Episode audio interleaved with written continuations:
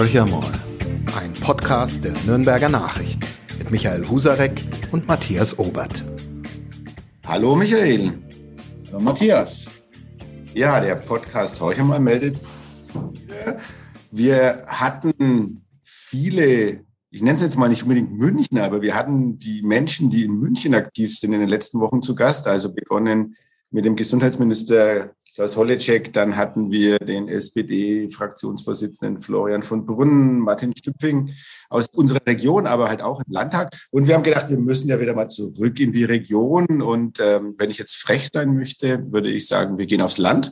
Gehen natürlich nicht wirklich, sondern wir gehen in die Nachbargemeinde von der Stadt Nürnberg, in den Markt Feucht. Und wir freuen uns sehr, dass der Bürgermeister Jörg Kotzur bei uns zu Gast ist. Jörg Kotzur ist 47 Jahre jung, äh, wurde 2020 in der Stichwahl zum Bürgermeister äh, gewählt in der Marktgemeinde. Und jetzt muss man dazu sagen, dass in Feucht 24 Jahre lang die CSU an der Macht war, mit ähm, einem sozusagen einem Urgestein. Und dann kam der parteilose von der SPD aufgestellte Jörg Kotzur und hat das Bürgermeisteramt erobert. Aber das ist zwar ganz schön für ihn persönlich, aber er hat ein paar schwierige Aufgaben übernommen und wir steigen gleich, gleich mal mit, mit dem Thema ein, was den Großraum ja im Moment sehr massiv beschäftigt, das ICE-Ausbesserungswerk. Da äh, haben Sie jetzt das große Glück, Herr Kotzur, dass die gerne zu Ihnen kommen möchten. Freuen Sie sich darüber? Also nicht wirklich. Erstmal Hallo zusammen, die Herren und alle Zuhörer. Ja, ähm, so richtig freuen tun wir uns nicht. Natürlich, wir sind ja unser Wald, der uns umrandet äh, ist uns sehr heilig und ist unser Naherholungsgebiet. Und wenn man dann äh, hier so ein Werk reinpflanzen möchte, das ist uns natürlich nicht so recht, äh, weil es natürlich genau vor unserer Haustüre ist. Wobei ja so ein Werk ähm, A, hochqualifizierte Arbeitsplätze schafft, jetzt nicht unbedingt für Akademiker, aber genau in dem Bereich, in dem man die sicherlich als Bürgermeister auch gern hätte vor Ort. Und B, muss es doch Mobilitätswende als Stichwort irgendwo hin. Also das ist ja was, diese Ambivalenz, äh, die werden Sie ja wahrscheinlich auch erleben. Sie werden ja sehr wahrscheinlich kein Gegner der Verkehrswende sein, aber natürlich jemand, der skeptisch ist, wenn es vor der eigenen Haustür kommt. Was tun wir da, Herr Kotzo, um dieses Problem zu lösen? Ja, das ist ein Riesenproblem, das natürlich nicht wir lösen müssen, sondern die Bahn selbst. Aber im Endeffekt muss man sagen, man muss gegeneinander abwägen, da haben Sie schon recht. Es sind Arbeitsplätze, die geschaffen werden. Es möglicherweise fliegen, fließen auch äh, Gewerbesteuerzahlungen, solche Dinge. Aber auch die Mobilitätswende ist ein, ein wichtiger Faktor und Aspekt. Aber nicht um jeden Preis ist immer so meine Meinung. Und wir haben hier einen Bannwald, der besonders schützenswert ist. Das ist die grüne Lunge auch für Nürnberg. Deswegen äh, verwundert natürlich auch ein bisschen, dass Nürnberg das aufs Land raus in den Wald äh, pflanzen möchte, anstatt dass man Industriebrachen äh, hinterfragt. Äh, stellt sich natürlich die Frage, es wurde von der Bahn natürlich auch ein interessantes Gebiet an die Stadt veräußert äh, vor paar Jahren. Das wäre ideal gewesen und jetzt ist es halt schwierig für uns, äh, ja, diesen Wald, der für Nürnberg auch wertvoll ist, hier zu opfern für ja einen guten Zweck, aber der ist nicht so heilig meines Erachtens wie unser Wald hier. Da würde ich gerne einmal noch einhaken, weil ein möglicher Standort ist ja dieses berühmte ehemalige Muna-Gelände. Ähm, da gibt es einen Wald, keine Frage, aber es gibt ja auch einen kontaminierten Boden. Also ist, ist diese Abwägung, da sind Sie der, der Fachmann, weil Sie schlicht und einfach vor Ort die Expertise haben, die haben Sie ja garantiert gemacht mit Ihren Markträtinnen. Ähm, und trotzdem sagen sie, nee, das ist es uns nicht wert. Es würde ja, das kann man ja, glaube ich, so sagen, käme ein ICE-Werk dorthin, dieser Boden auch dekontaminiert. Ähm, das, das ist ein Argument, das offenbar dann nicht so stark vor Ort sticht. Könnten Sie uns erklären, also das Argument ist, äh, wird immer gebracht, ja, aber die Bahn, was wir jetzt so mitbekommen haben, würde nicht das ganze Gelände dekontaminieren. Äh, wir wissen auch nicht, das ist das Problem, was ich habe. Ich kriege keine Informationen äh, über das Gelände, was da wirklich drin ist. Da ist auch unter anderem ein, ein Betonsarkophag, wo äh, Senfgas und sonstige Giftgase auch ähm, versiegelt sind, um dass die nicht austreten. Die konnte man nicht räumen. Die würden auch nicht geräumt werden, wenn die Bahn sich da ansiedelt. Und das, äh, da habe ich das Problem trotzdem noch vor der Haustür. Also ich weiß nicht, was drin ist im Boden. Und äh, durch das, dass äh, es gesperrt wurde, das ganze Gelände, ist natürlich auch keine Menschenseele drauf. Deswegen konnte sich die Natur auch entsprechend entfalten. Ähm, es werden auch Bodenmessungen gemacht und äh, vom, von den Staatsforsten beziehungsweise vom, von, vom Bundesforst eigentlich, weil es dem, dem Bund gehört, das Gelände.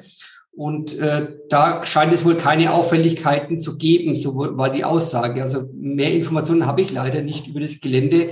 Da gibt der Bund natürlich auch nicht viel Informationen an uns raus, was natürlich nicht schön ist, was äh, wir natürlich nochmal weiterverfolgen müssen, weil wir natürlich auch zuständig sind für das Gelände.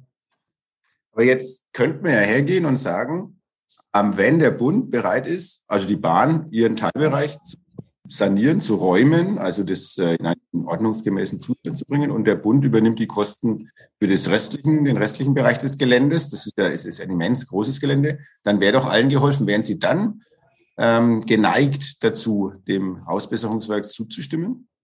Auch nicht. Also wenn ich dieses Ziel habe, das Gelände äh, frei von den ganzen Gift- und Kampfstoffen, die möglicherweise da drin sind, zu machen, und teilweise sind sie ja vorhanden, das ist äh, unbestritten, dann möchte ich aber nicht, dass das dann versiegelt wird, sondern äh, wieder neu aufgeforstet, weil ich möchte da nicht da einen Wald haben und nicht äh, ja Flächen dann unter der fadenscheinigen Begründung, ja, wir machen das alles sauber, dafür pflastern wir euch ein ICE-Werk hin, ist für mich, äh, ja, es ist eine, eine Begründung, die ich nicht erzählen lasse, weil dieses Gelände wird nie in Betracht gezogen von Bund und sonstigen Interessenten, dass man das Kampfmittel frei macht äh, nur wenn ein Begehren da ist. Also es waren ja schon andere Begehren da, einen Truppenübungsplatz drauf zu machen, eine Mülldeponie. Das äh, immer nur, wenn wenn Begehrlichkeiten da waren, dann kam diese dieses Argument, wir munitionieren ja. Ansonsten haben wir das sich da nie drum bemüht und gekümmert und deswegen äh, finde ich das nicht den richtigen Ansatz. Finde ich sehr spannend. Äh, die Argumentation kann ich ja nachvollziehen aus Ihrer Perspektive. Wir haben exakt äh, dasselbe Thema am Brombachsee vor kurzem gehabt mit dem Gelände ähm, Muna bei, bei Langlau, Gemeinde Pfofeld, ähm, wo auch nichts passiert, wenn kein Projekt hinkommt. Also diesen Stillstand äh, den wird es dann ja wahrscheinlich weitergeben. Was mich als Frage interessiert, Sie haben das vorhin so schön formuliert, eigentlich wissen wir gar nicht so viel über das Gelände. Es gehört ja dem Bund äh, und die Bahn spricht auch nicht so hinreichend uns. Also ist es so, dass die Kommunikation in, bei so einem wichtigen Prozess Ansiedlung eines ICE-Werkes aus der Perspektive eines betroffenen Bürgermeisters ähm, suboptimal würde ich so bezeichnen, ja. Also man ist sehr spät in die Kommunikation mit eingestiegen. Wir wurden dann eigentlich vor, vor Ende Tatsachen äh, gesetzt. Also soviel ich weiß, gab es im Oktober äh, 20 schon Gespräche mit der Stadt und äh, mit der Bahn und dann hat man sich gefreut, es kommt, äh, die Bahn will da ein ICE-Werk bauen.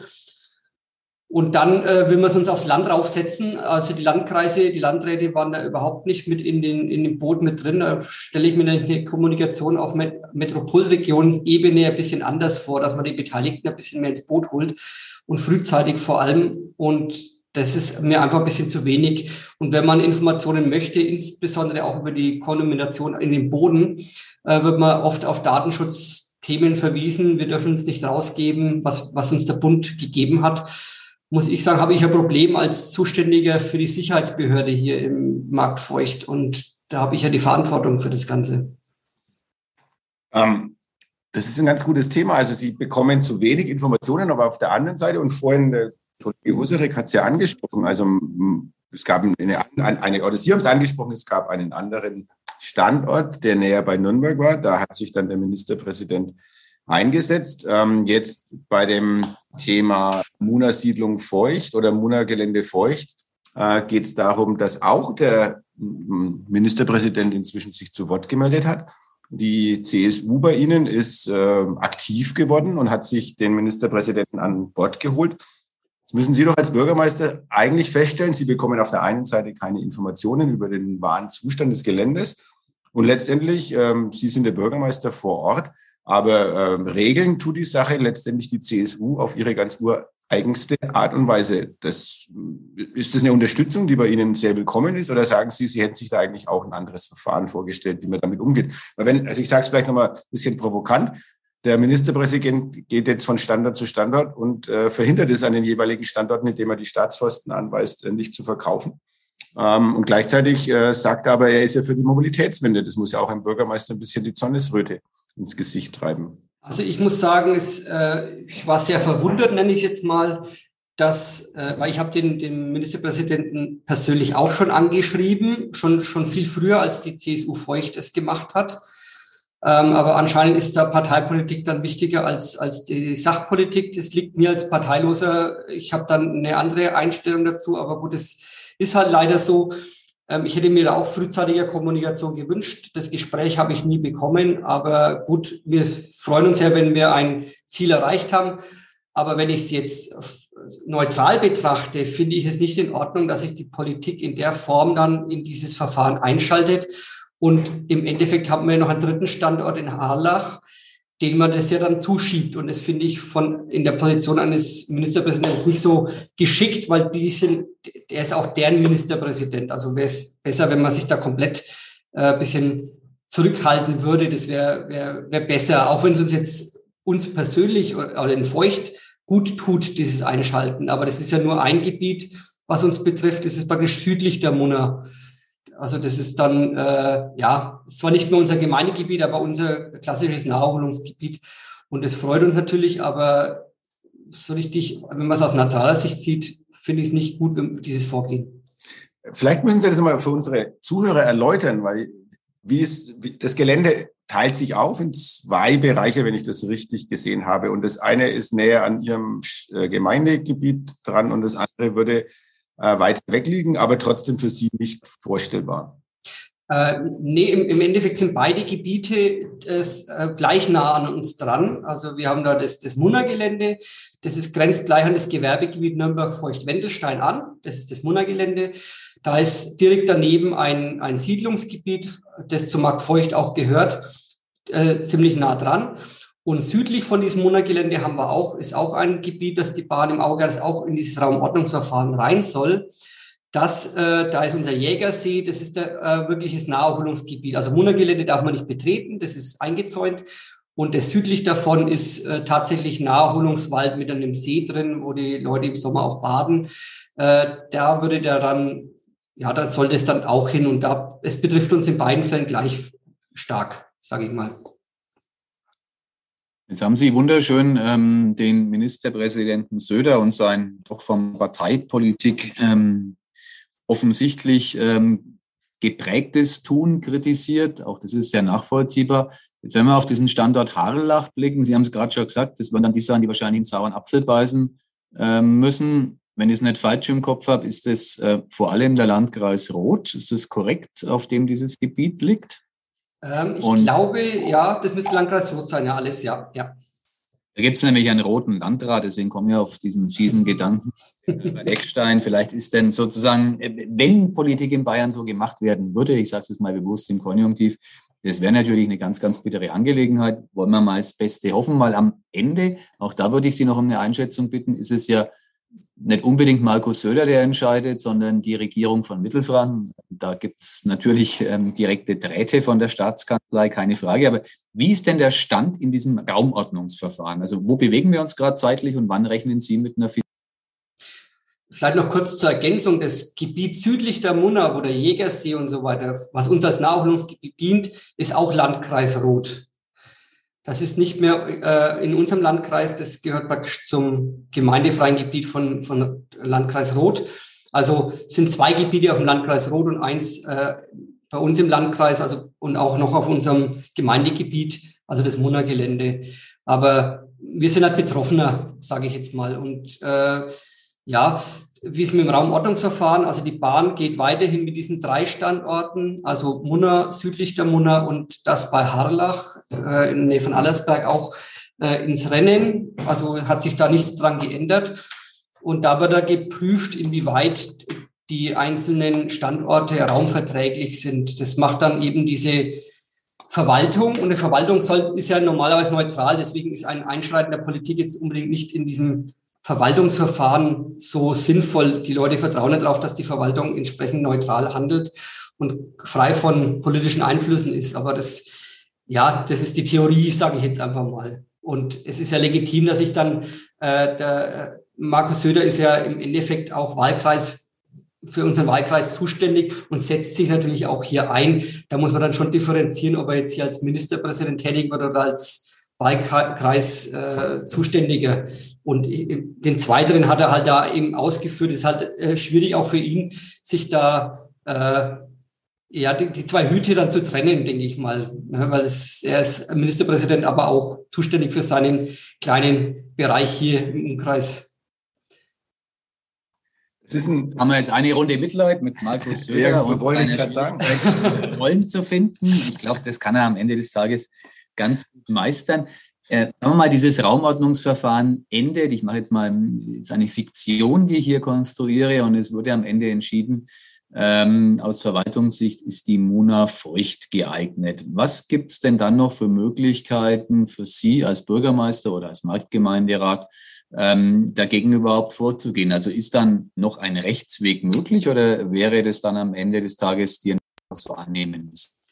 Das ist ein Verwaltungsverfahren und da sind auch rechtliche Schritte möglich. Also wir haben ja da auch an, anwaltliche Unterstützung im Rahmen des Raumordnungsverfahrens, dass wir da unsere Stellungnahme, die wir da abgeben dürfen, äh, entsprechend formulieren, dass wir da alles berücksichtigt haben, dass auch die äh, Verwaltung in, in Ansbach entsprechend alles berücksichtigt. Äh, das bringen wir mit ein. Und dann äh, in, in den weiteren Verfahrensschritten äh, haben wir natürlich auch Rechtsmittelmöglichkeiten, diese einzuleiten. Und das werden wir natürlich dann auch ausschöpfen. Ja. Mal Pals pro Toto, ein Satz noch, Matthias, bitte. Das würde ja bedeuten, jeder der betroffenen Standorte würde sich ja exakt so verhalten, wie Sie es gerade skizziert haben, dass ein ICE-Werk, wenn es ein Raumordnungsverfahren durchlaufen hat, noch lange sich nicht im Bau befindet und wir ja auf der Zeitachse wahrscheinlich dann mit, ähm, ja, weiß nicht, drei bis fünf Jahren Verzögerung auf dem Verwaltungsgerichtsweg rechnen müssen. Das ist sicherlich nicht unrealistisch, Herr Kotz, oder? Also denke ich mal auf der Zeitachse. Genau, das ist ja auch das Ziel. Also auch die, die Bürgerinitiative, die jetzt hier in, in Feucht vom Bund Naturschutz auch äh, angeführt wird, die werden auch diese rechtlichen Schritte in Erwägung ziehen. Ich weiß natürlich, ich bin jetzt kein Jurist, was wir da alles für Möglichkeiten haben, aber die werden das auch in die Richtung gehen, um eben der Bahn zu signalisieren, das wird euch äh, auf der Zeitachse das ganze Projekt nach hinten verschieben und äh, das muss sich die Bahn auch bewusst sein und es ist denen sicherlich auch bewusst, äh, dass ich das dann äh, entsprechend hinziehen kann. Und dann überlegt man sich es vielleicht nochmal. Jetzt haben Sie vorhin, lassen Sie uns noch einen, einen, vielleicht noch einen Punkt ansprechen, weil wir zu dem ICE-Ausbesserungswerk, Sie haben es ja vorhin selber angesprochen, dass es Industriebrachen gegeben hätte, die aus Ihrer Sicht geeignet gewesen wären. Jetzt liegt ja noch ein Vorschlag auf dem Tisch ähm, von dem Klaus-Peter Murawski, äh, früher hier in Nürnberg als Grüner aktiv, dann in, der Bayerisch, äh, in, in Baden-Württemberg in der Staatskanzlei. Ähm, und der sagt, na ja, jetzt wird ja da ein Becken im Nürnberger Hafen zugeschüttet und da wird es doch wunderbar äh, hinpassen, dieses ICE-Ausbesserungswerk. Was halten Sie denn von dem Vorschlag? Da weiß ich leider viel zu wenig darüber. Das wurde alles hinter verschlossenen Türen. Ich habe da auch nur so hintenrum davon erfahren. Mittlerweile ist es in, der, äh, in den Medien präsent, das ganze Thema. Ähm, was da genau geplant ist. Soviel ich weiß, wird geprüft. Ich nenne es jetzt mal, es sind sich verdichtende Gerüchte für mich, weil ich äh, viel zu wenig Informationen nach außen auch treten und ich da nicht, mitbekomme. Ähm, von der Seite müssen wir mal abwarten, was da rauskommt. Angeblich ist es schon wieder vom Tisch, aber äh, da glaube ich, äh, dringen nicht alle Informationen nach außen, dass man da was Konkretes sagen kann und ich kriege da gar nichts mit. Vielleicht habe ich die Möglichkeit, am Donnerstag mal mit Markus König äh, zu sprechen. Da kann man das Thema mal anreißen, was der weiß. Vielleicht kriege ich da ein bisschen was mit. Wir dürfen ja eines sagen für unsere Zuhörerinnen, weil es gerade so ein spannendes Thema ist, das ICE-Ausbesserungswerk, werden wir uns tatsächlich nächste Woche ähm, mit dem Klaus-Peter Morawski über diese Option Nürnberger Hafen hier unterhalten, wo es ja nicht nur Gerüchte gibt, sondern auch jetzt schon einen handfesten politischen Streit. Die einen sagen, die Grünen machen einen Rechenfehler, für zu klein das Areal, die anderen sagen, es ist doch Blödsinn. Im Hafen ist eh der Hund verreckt, ich mag es mal ganz salopp. Ähm, da hat man genügend Arealmöglichkeiten und ich bin sehr gespannt, wie dieser Ast weitergeht. Aber auch da, da sind Sie näher dran als ich, Herr Kotzur, das würde ja ein neuen Standort ins Gespräch bringen, von dem die Bahn ja vielleicht gar nichts wissen will. Die hat ja alle Standorte, die für sie geeignet äh, schienen für den Konzern DB geprüft und ähm, eine Reihe davon ist gestrichen worden und drei sind halt übrig. Also glauben Sie, dass tatsächlich noch mal ungeachtet von der Eignung des Nürnberger Hafengebietes, dass eine neue Dynamik reinkommen kann? Ist das nicht schon längst zu spät? Spät ist es auf keinen Fall. Also wir, wir hoffen es natürlich, dass das äh, eine Alternative darstellt, vor allem weil dieses äh, Gelände, was meine Informationen, die ich bekommen habe, äh, hier kein Raumordnungsverfahren notwendig wäre, was den Prozess natürlich auch beschleunigen könnte, was für die Bahn natürlich auch interessant sein kann. Aber ich weiß natürlich zu wenig darüber, da mehr zu sagen. Für uns ist die Hoffnung, dass dieses Gebiet wirklich attraktiv ist. Die Bahn wird trotzdem ins Raumordnungsverfahren gehen, weil äh, sie kann ja nicht davon ausgehen, dass das klappt, wenn es ein eine, eine attraktiver Standort wäre an am Hafen. Ähm, aber das heißt ja nicht, wenn ich ins Raumordnungsverfahren alle drei Standorte genehmigt sind oder zulässig sind, dass die Bahn dort auch das auch hundertprozentig durchzieht. Also es gibt immer noch Möglichkeiten, wenn es äh, Alternativen gibt, die vielleicht für die Bahn sinnvoller erscheinen oder besser sind, äh, mit weniger Widerstand, dann äh, kann da durchaus sich das auch nochmal in eine andere Richtung entwickeln, was wir natürlich begrüßen würden.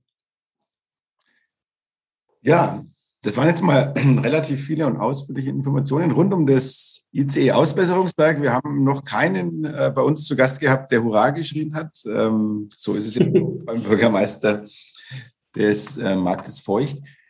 Aber natürlich würde ich gerne am Bürgermeister lieber über Dinge reden, die vielleicht eher positiv ähm, in seinem Ort ähm, ja, sich darstellen lassen. Aber ich muss trotzdem noch auf ein Thema kommen, wo Feucht auch in den letzten Wochen ein bisschen, zumindest in den regionalen Medien, in die Schlagzeilen geraten ist. Sie haben in Ihrem Gemeinderat eine ähm, Freie Wähler Stadträtin, nee, Gemeinderätin heißt es dann richtig? Genau, ja. Den ersten Fehler schon gemacht mit der Stadtgemeinderat.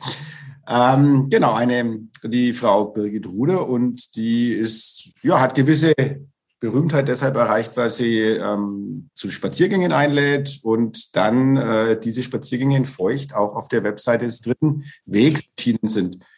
Ähm, die Freien Wähler, der Armin Kroder ist ja bei Ihnen der Landrat und dadurch äh, und auch von den Freien Wählern, die haben sich sehr schnell distanziert wenn ich das richtig gelesen habe, Sie sind da ein bisschen differenzierter und haben mit Ihrer Kollegin im Gemeinderat noch keine richtigen Vorwürfe gemacht oder sich von ihr distanziert. Warum eigentlich? Ja gut, es ist schwierig, sich von der Thematik zu distanzieren. Sie kann ja ihre Meinung entsprechend vertreten, wenn sie die, äh, ja, das Versammlungsrecht auch entsprechend wahrnimmt, wie es ist. Man muss es anmelden. Dann sind diese Protestmärsche grundsätzlich, ich sage mal auch explizit grundsätzlich ja legitim, weil äh, eine Demokratie muss auch solche äh, Meinungen, die ich jetzt nicht unbedingt teile, aushalten können. Ähm, dass ich, ich kann ihr da nichts vorwerfen, dass die, dieser Spaziergang auf der Seite vom dritten Weg ist, kann ich ja schlecht sagen, sie hat es äh, dafür gesorgt. Also da weiß ich nicht, wie die Kommunikation ist und ich äh, verurteile niemanden oder gehe jemanden an, wo ich nicht genaueres weiß. Also das ist halt unglücklich, wenn man das äh, weiß, dass man auf dem, am, am dritten Weg, dieser, auf dieser Homepage vom dritten Weg genannt wird und dann trotzdem diese, diese Spaziergänge am Montag dann auch an demselben Datum macht und an demselben Treffpunkt. Äh, da müsste man sich dann vielleicht doch ein bisschen mehr distanzieren. Aber grundsätzlich handelt sie ja als, als, als Politikerin, nicht als Gemeinderätin, als solche. Gut, ist auch wieder diese zwei Hüte.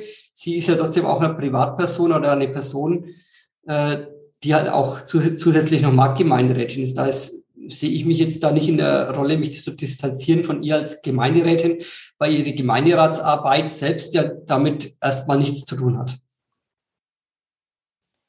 Das ist eine spannende Position. Also ich, ich will jetzt da gar nicht äh, den Stab in die eine oder in die andere Richtung brechen. Ich sage nur, es gibt auch andere Möglichkeiten. Ich weiß es von der von der Stadt Nürnberg. Da ist es so, dass einzelne Fraktionen, die SPD beispielsweise, sich jetzt schon mit dem Gedanken tragen, angesichts dieser Spaziergänge, die es hier in der Stadt ja auch gibt, äh, ein klares Zeichen im öffentlichen Raum auch zu setzen. Da wird es ähm, zum Ende der Woche einiges zu sehen geben. Also da, da gibt es eine deutlichere Distanzierung. Sie sagen jetzt für Ihren ähm, Bereich des Marktes feucht, das ist nicht Ihr Ding als Bürgermeister. Sie stehen da nicht persönlich dahinter, hinter diesen Inhalten der Spaziergänge, die da proklamiert werden. Aber Sie haben sozusagen ein, ein weitreichendes Verständnis von, von Meinungsfreiheit. Verstehe ich Sie da richtig?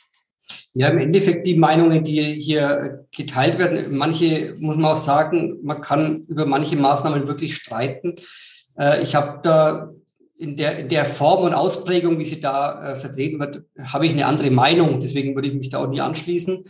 Aber man muss es akzeptieren, dass diese Meinung da ist. Also es sind ja keine, äh, ja, also es sind halt andere Meinungen, die, die, die der größte Teil, denke ich mal, der Bevölkerung denkt. Und da muss man das halt auch wirklich mitmachen. Dafür haben wir eine Demokratie dass solche Meinungen auch zugelassen werden. Es sind ja keine verbotenen Meinungen. Es ist ja alles noch im, im, im Rahmen. Dass das von Rechten unterwandert wird, ist halt äh, eine andere Geschichte, die ich auch sehr kritisch sehe. Und da fehlt man manchmal ein bisschen die Distanzierung von dem Ganzen. Man, man, man äußert es zwar immer wieder, man distanziert sich davon, aber gelebt wird es nicht so in der Form meines Erachtens. Das würde ich gerne unterstreichen. Ich nenne mal ein Beispiel. Wir hatten hier vor unserem ähm, ja, Redaktionsgebäude vor zwei Wochen einen Montagsspaziergang. Ähm, ich war da selbstverständlich als Chefredakteur dann auch zugegen und habe ähm, den Austausch versucht, so würde ich es mal formulieren, mit den Spaziergängern. Und es ist dann schon mit denen, mit denen ich sprechen konnte, das ist ein kleiner Ausschnitt, der nicht repräsentativ ist, ist mir sehr bewusst. Aber relativ rasch war ich beim Thema Verschwörungstheorien wo ich dann ganz klar sagen muss, ähm, weil es dann bei mir sozusagen Schluss mit lustig, wenn mir Dinge erzählt werden, die einfach sachlich nicht stimmen. Insofern glaube ich persönlich, dass diese Distanzierung schon was ganz, ganz Wichtiges ist. Und wenn die unterbleibt, äh, dann kann es auch problematisch werden. Sie haben gerade gesagt, für Ihre Marktgemeinderätin sehen Sie es anders. Das ist auch ein legitimer Standpunkt. Ich finde es in, interessant, weil wir diese Debatten ja noch eine Zeit lang aushalten müssen. Corona ist ja noch nicht vorbei. Wie ist da Ihre Perspektive? Wie ist es denn im im Bereich des Marktes Feucht mit den Spaziergängern? Welche, welche Menge bewegt sich denn da durch die Straßen und gibt es die regelmäßig? Ja, es wird jetzt regelmäßig angemeldet. Äh, es gibt auch regelmäßig eine, eine Veranstaltung, die in die andere Richtung zeigt, auf der ich natürlich auch gestern, also montags äh, mit dabei war. Da haben wir den Opfern des, der, dieser Krise auch gedacht, also mehr so eine Gedenkstunde. Da war ich auch dann gern dabei.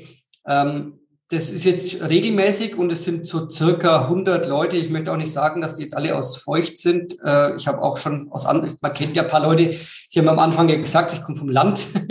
da kennt man sich ein bisschen. Und da hat man auch den einen oder anderen aus, aus Nachbargemeinden gesehen und dann denken wir, okay, die kommen halt hier, da macht ja keinen Sinn, wenn er das Nachbardorf oder die Nachbarortschaft mit ein paar Leuten, mit fünf Leuten dann rumläuft, das macht ja gar keinen Wind. Und da trifft man sich dann halt zentral in Feucht jetzt momentan, um eben mal eine größere Menge darzustellen. Und das sind immer so, ich denke so um die 100 sind es immer, die dann marschieren und das, ja, jetzt mittlerweile auch ein bisschen lauter mit Pfeifen und Trompeten, aber gut. Ja, müssen wir jetzt erstmal abwarten, wie es weitergeht. Damit sind wir bei Matthias Oberts Lieblingsthema angelangt. trainieren kann. Aber es geht nicht um den Club, der kommt dann auch noch. Es geht um einen Namensvetter. Einer der Vorfahren von Matthias Robert war ein ganz berühmter Weltraumexperte. Und den Rest, Matthias, musst du jetzt ähm, uns erklären. Ähm, ich muss, ich muss als erstes schon mal korrigieren. Ich habe immer gedacht, ich bin, äh, irgendwie muss ich verwandt sein mit dem Hermann Obert, äh, dem Weltraumpionier, wie du, wie du gerade sagst. Ähm, allerdings hatte ich ähm, wiederum, weil wir demnächst auch einen Bundestagsabgeordneten der CSU zu Gast haben und den sein persönlicher Mitarbeiter, der Herr Zuber, ist wiederum, ähm, so sind die, so klein ist die Welt, ist wiederum für dieses Museum ehrenamtlich mit tätig. Und er hat mir erklärt, dass der Name Robert in Siebenbürgen äh, ein relativ häufiger wäre. Also er hat mir alle Illusionen genommen, dass ich irgendwo äh, mit der Raketenforschung äh, was zu tun haben könnte. Aber zurück äh, in die äh, in den Markt feucht, feucht, weil es geht darum, äh, Sie haben das Museum, Hermann-Obert-Museum gibt es ja schon in Feucht und das soll umgebaut werden und zwar ziemlich massiv. Und ähm, ich habe zuletzt gelesen, es geht um 10 Millionen Euro. Es ist ja kein staatliches Museum, also da geht es auch darum, ähm, ja, woher kommt dann das Geld letztendlich? Das ist äh, bei der Förderung dann nicht ganz so einfach. Jetzt mache ich es mal provokativ, auch wenn es um meinen eigenen Namen geht nochmal. Ähm, rentiert sich das, 10 Millionen oder noch mehr Geld in ein Museum zu stecken, was wahrscheinlich jetzt nicht der ganz große Publikumsmagnet wird. Und äh, da ist ja Ihr Gemeinderat jetzt doch ein bisschen auch, ich will nicht sagen zerstritten, aber durchaus unterschiedlicher Meinung. Also die Partei, die Sie nominiert hat, ähm, hat sich ja erstmal dagegen ausgesprochen, nämlich das nächste Gutachten machen zu lassen. Also wie geht's denn da weiter? Und äh, hat die Gemeinde so viel Geld ohne Ausbesserungswerk, um ähm, dann so finanzieren zu können?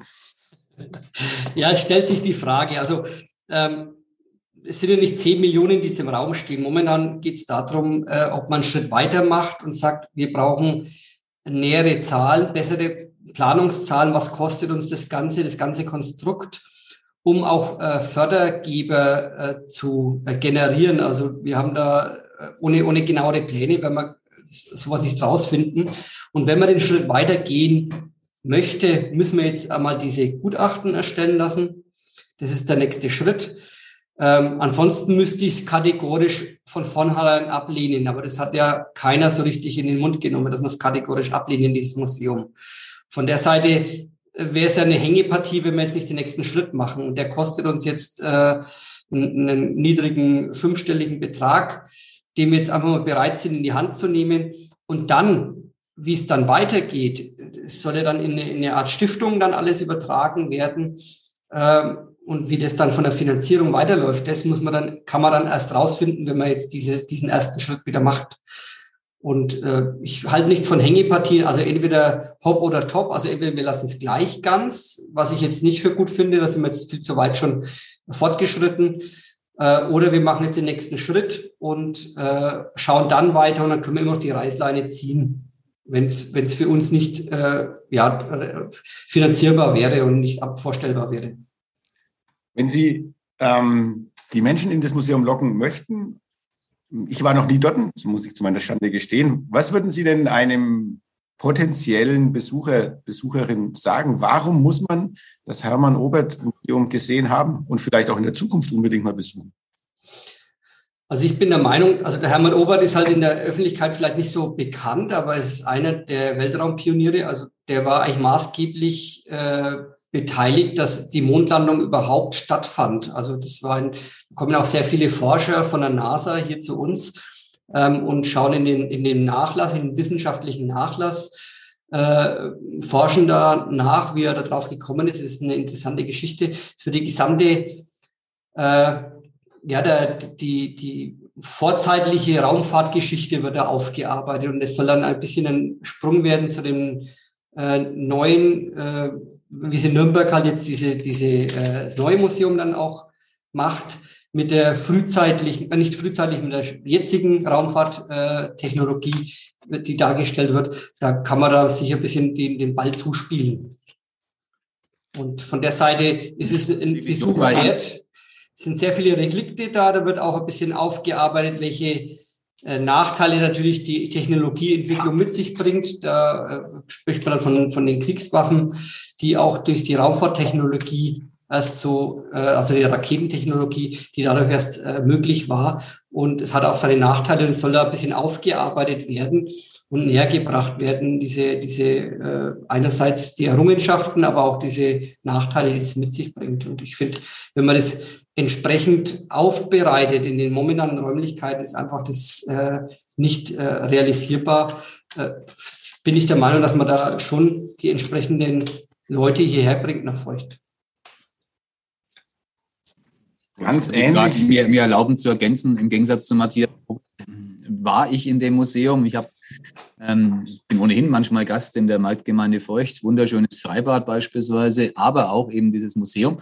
Und ähm, ich hatte meine Kinder dabei und, und, kann jetzt als Vater nur sagen, dass es ähm, da in den jetzigen Räumlichkeiten sehr endlich ist. Also da kann man jetzt sozusagen keine packenden Erlebnisse erzählen oder vermitteln. Und wenn Ihnen das gelänge, wäre es natürlich spannend, aber das ist ein äußerst für, für eine Marktgemeinde, das meine ich jetzt nicht abschätzig, äh, ist ein ambitioniertes Vorhaben, aber wer weiß, am Ende wird die Weltraumwelt nach Feucht pilgern. Ich komme dann auf jeden Fall wieder, in dem Fall dann als Opa mit einem meiner 36 Enkel, die ich erwarte.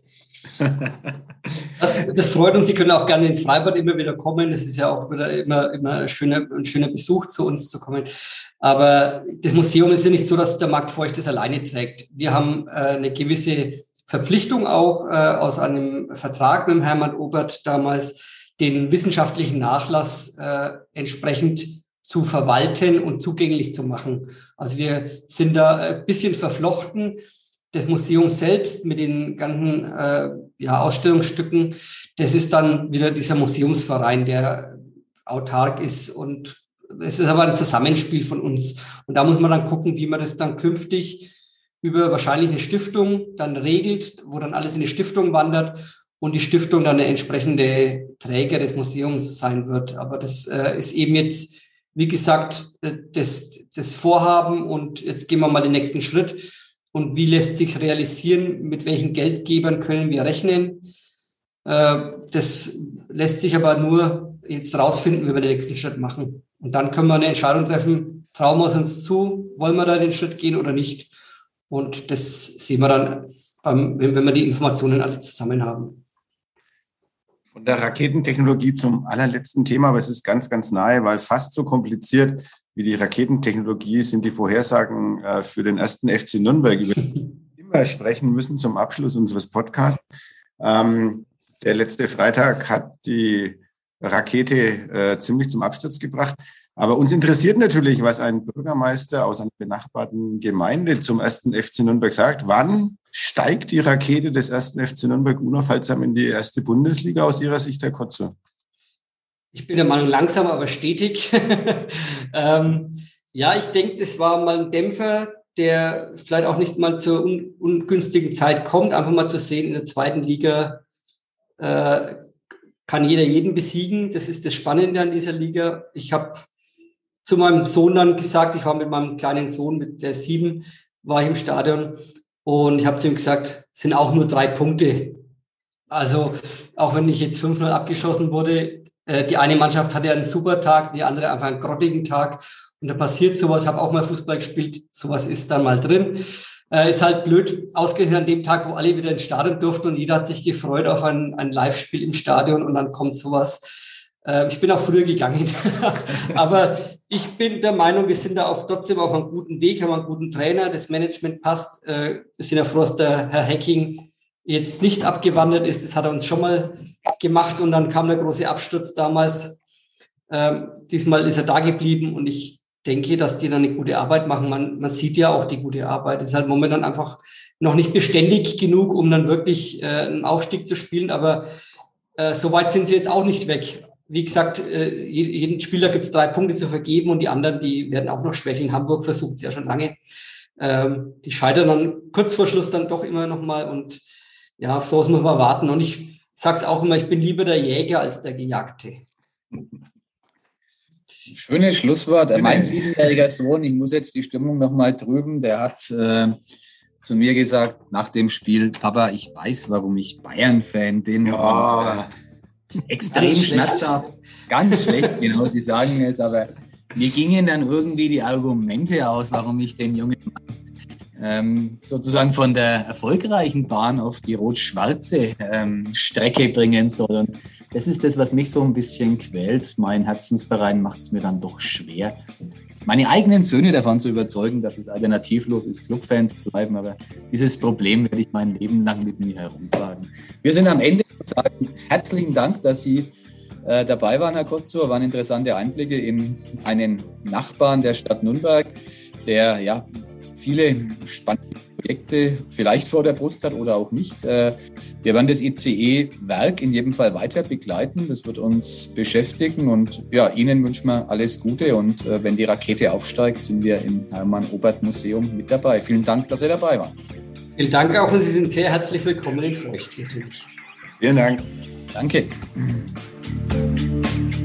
Mehr bei uns im Netz auf nordbayern.de.